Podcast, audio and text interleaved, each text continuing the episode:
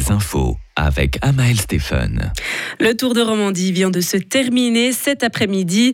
Le grand vainqueur est le Britannique Adam Yates, déjà vainqueur du Tour des Émirats arabes unis en 2020 et du Tour de Catalogne en 2021.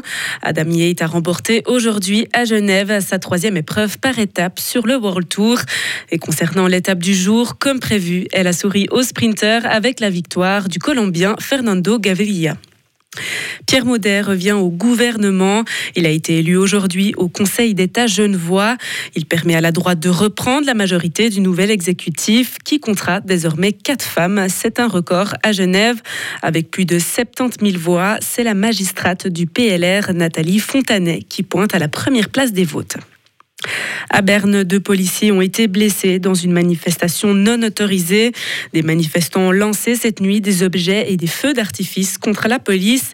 Comme riposte, les autorités ont fait usage de balles en caoutchouc et de substances irritantes. Des vitrines de magasins ont également été brisées et endommagées. Une réunion cruciale sur l'Afghanistan. Le chef de l'ONU, Antonio Guterres, réunira à partir de demain des envoyés spéciaux à Doha pour se pencher sur l'approche à adopter par rapport au gouvernement taliban. En Afghanistan, l'ONU fait face à l'une des pire crise humanitaire de la planète. Des discussions avec des représentants et des organisations internationales se tiendront dans un lieu tenu secret en l'absence du gouvernement taliban qui s'est emparé du pouvoir en août 2021. Le Parlement iranien a voté aujourd'hui la destitution du ministre de l'Industrie, et ce, à cause de la flambée des prix. Une décision qui intervient au moment où l'économie du pays subit de plein fouet les effets des sanctions internationales. Le vote d'aujourd'hui a été largement motivé par la hausse des prix des véhicules fabriqués localement. Les violents affrontements entre l'armée soudanaise et les paramilitaires ont repris aujourd'hui à Khartoum. La trêve de trois jours, qui n'a jamais vraiment été respectée sur le terrain, est sur le point d'expirer. Des millions de Soudanais sont pris au piège entre bombardements et tirs aériens.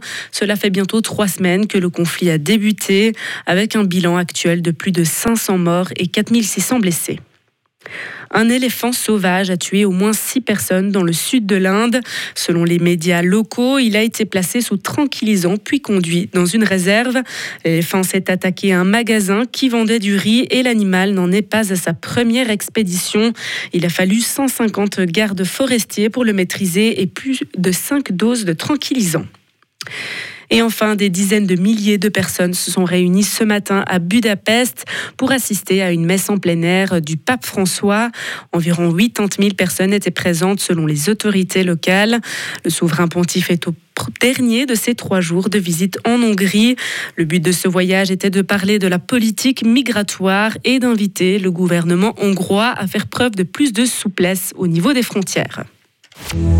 Retrouvez toute l'info sur frappe et frappe.ch.